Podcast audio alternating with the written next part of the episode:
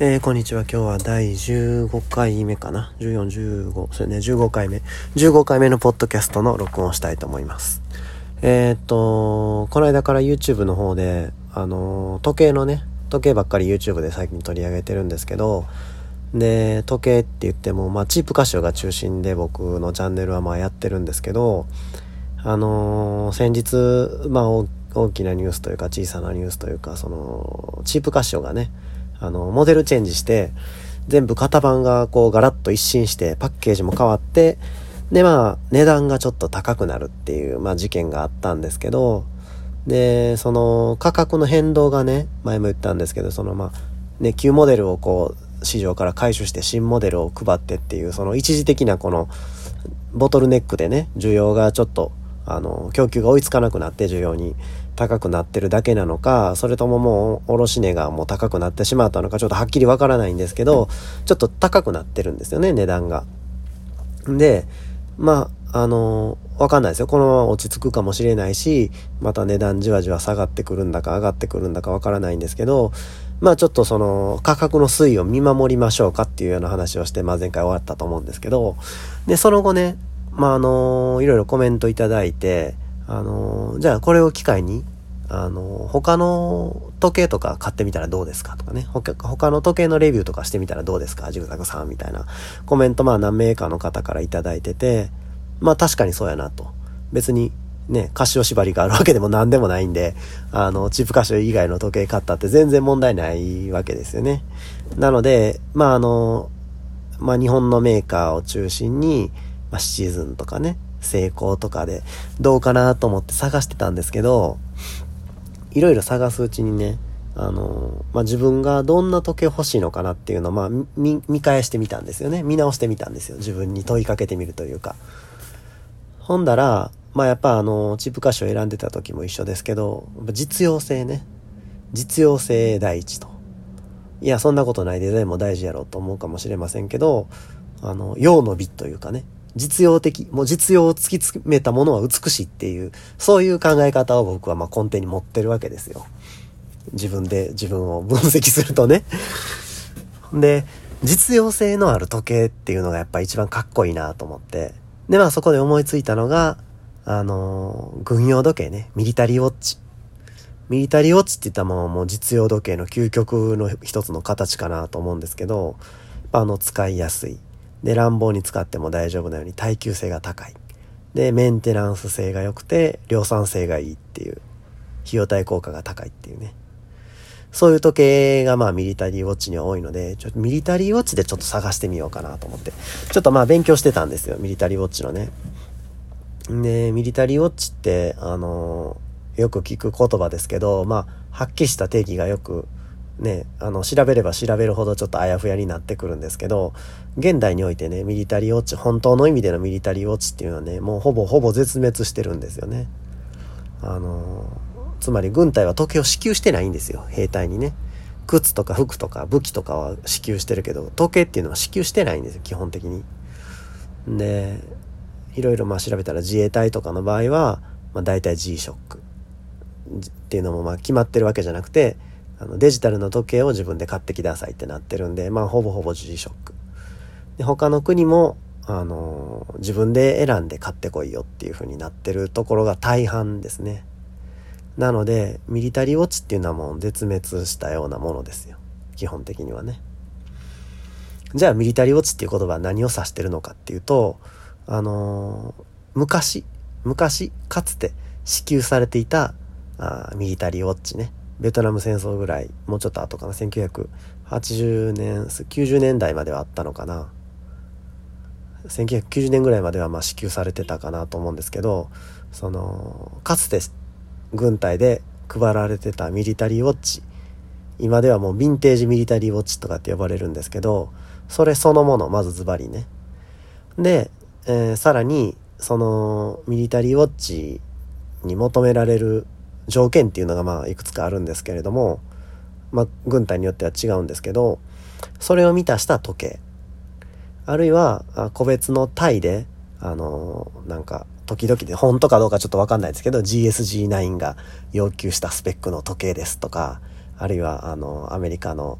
ね、ネイビーシールズが、あの、要求した時計ですとかね。そういう個別のなんかこの部隊で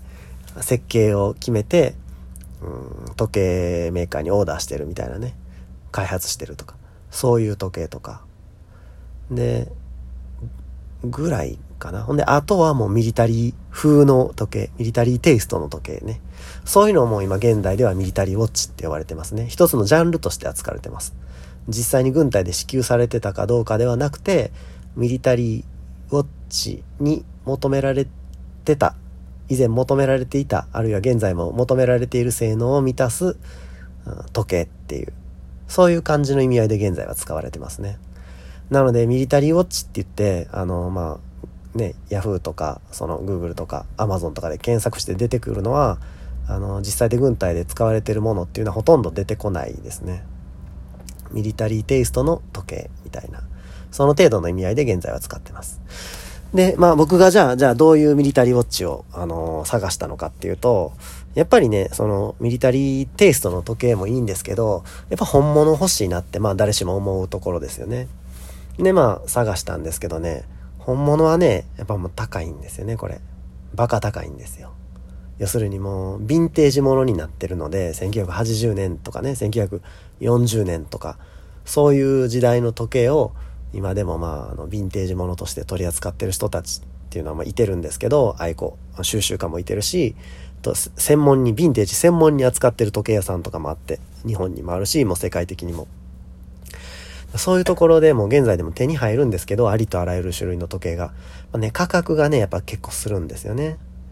まあ、いわば骨董品、コレクションアイテムになってくるんで。やっぱりどん、実用性がね、その魅力のミリタリーウォッチなのに、コレクションアイテムになってね、貴重な時計っていう風になってしまうと、あの、まあ、僕の当初のその目指すところとこうずれてくるというかね、やっぱ用の美というか実用できてなんぼやろっていう考えがあって、ミリタリーウォッチを探し始めたのに、本物のミリタリーウォッチを買うと、まあ、あの、ね、貴重なコレクションっていうか、歴史的価値のある時計たちというかね、その、おいそれと普段、普段使いできないというか、子供と砂場行く時につけれるような時計ではないわけですよ。ね、実用性が第一の時計とはいえ、もうコレクションアイテムになってしまうと、やっぱもうね、こう、家の中でね、こう、なんていうかな、ふわふわの布が敷き詰められた箱の中で保管してね、でまあ、中にこう時計をね裏蓋開けて中のこうゼンマイとかにオイルさしたり自分でレストアしたりとかそういう楽しみ方をするねあるいはシリーズも全部揃えたりとかそういうアイテムになってしまってるので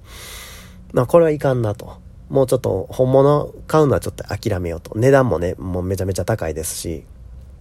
で次にあのー、探し当たってたのがあのー、レプリカね。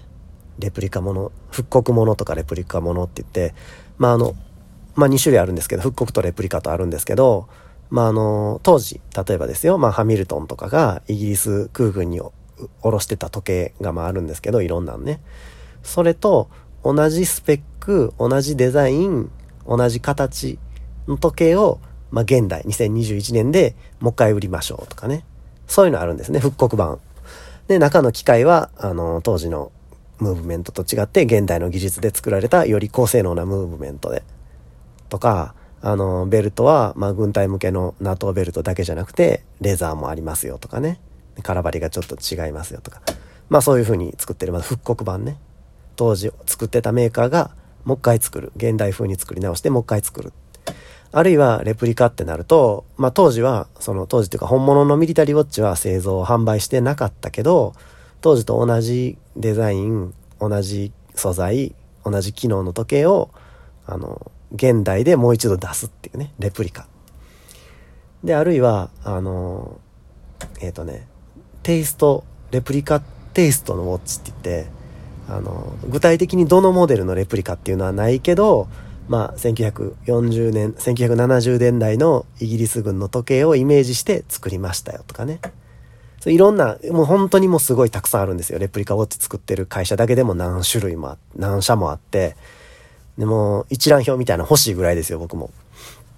そういう中から、お求めやすい価格でね、出してるところもあれば、もう高級なレプリカウォッチ出してるところもいろいろあるんですけど、まあ比較的実用的な価格でね、実用的っていうのはまあ普段使いにしても全然大丈夫な感じで、まあ修理とか、あの、もう用意でっていう、そういう時計ね、実用的な、そういうのでちょっと選ぼうかなと思って探しました。で、えっ、ー、と、これまあ今僕録音してる時にはもうすでに、あの、実際に時計を買って、で、今動画編集してる最中なので、その時計何ですってちょっとここで言えないですけど、こう YouTube で楽しみにしてくれてる人たちがいてるので、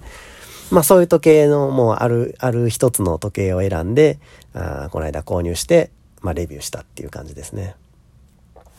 まあ結論から言うと、まあすごく満足してます。すごくいい時計だったと思いますね。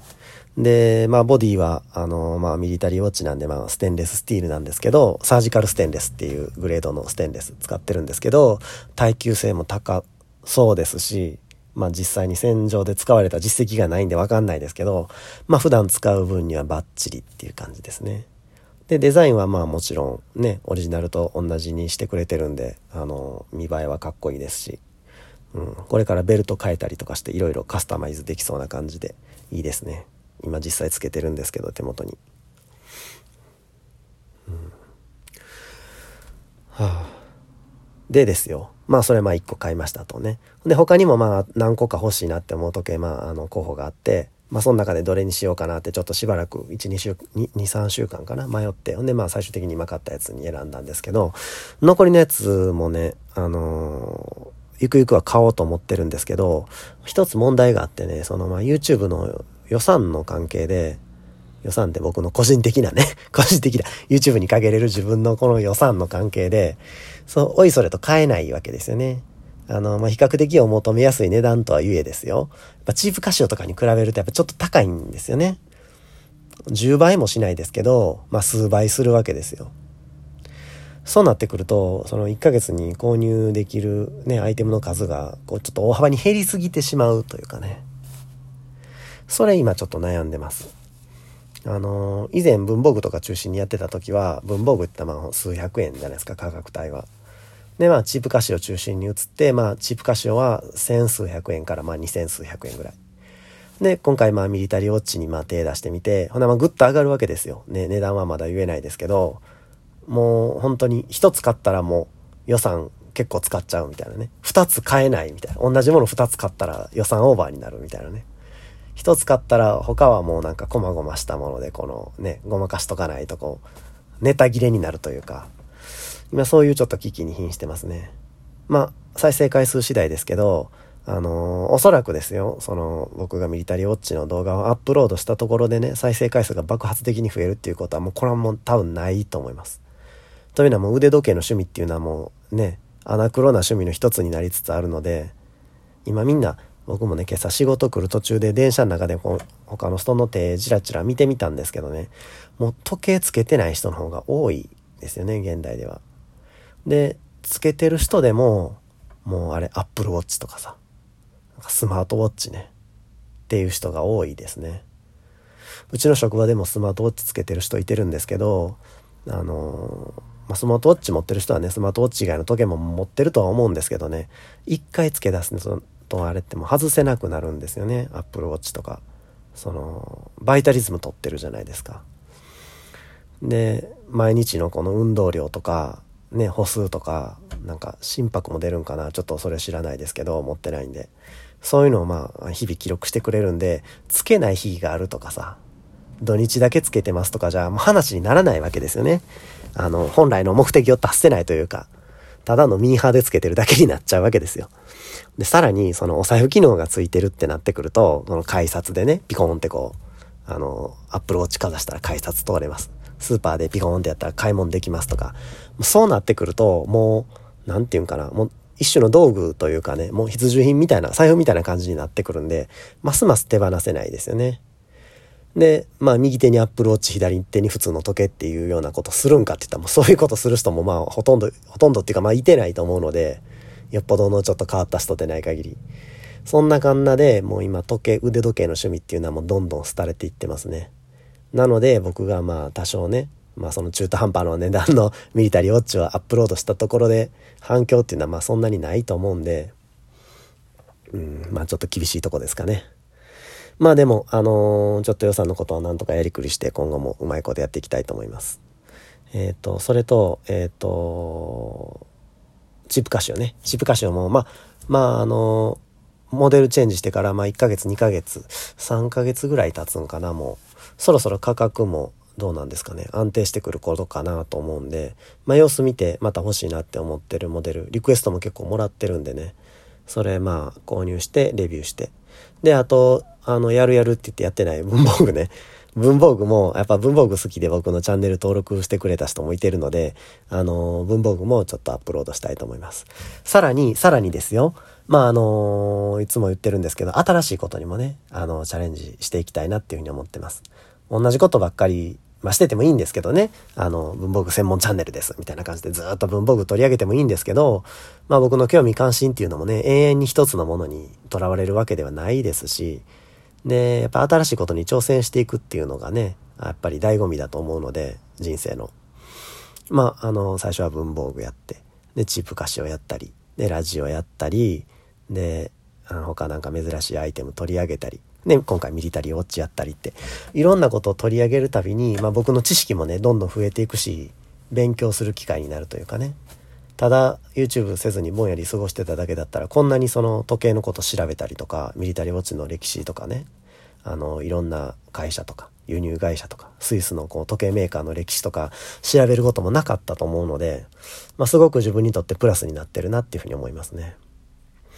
あのー、でえっ、ー、とね最近、まあ、あの、YouTube の方でコメントしてくれてる人が固定化されてきたのか、それか、ただ、あの、コメントする人が少ないだけなのかどうかわからないですけど、まあ、時計のこと投稿してたら、時計のこう、リクエストとかね、時計のことに関するコメントとかが、まあ、中心的に来るんですけど、まあ、そらそうですよね。僕が時計の話してるんですから、相手もその話するのはまあ、当たり前なんですけど、あの、もしよかったらね、あ、ジグザグさんにはね、こういう趣味とか、こういうの好きちゃうかなとかね、こういうの挑戦してみたら面白いですよとか、そういうのあったらね、あの、ぜひ教えてもらいたいですね。あの、さっきも言ったように、新しいことに挑戦するっていうことにね、すごく興味があるので、まあもちろんできることできないことありますよ。ですけど、まああの、面白そうな話あったらぜひ、ね、まあコロナもあってね、なかなかその、アウトドアに行ってくれとかさ、どっか出かけてくれとかいうのはなかなか最近できてないんですけど、まあ、あの、挑戦できる限り範囲でやってみたいと思ってるんで、よかったら、あの、コメント、リクエスト、お便りお待ちしてますので、よろしくお願いします。じゃあまあ、今日はこれぐらいにしとこうかな。えっ、ー、と、さっき言った時計の話、できたら今日中にはアップロードしたいと思ってるので、また楽しみにしといてください。じゃあまあ、そんなとこで。あ、よかったら YouTube の方、えー、チャンネル登録。で、ポッドキャスト、スタンド FM の方も購読よろしくお願いします。じゃあ。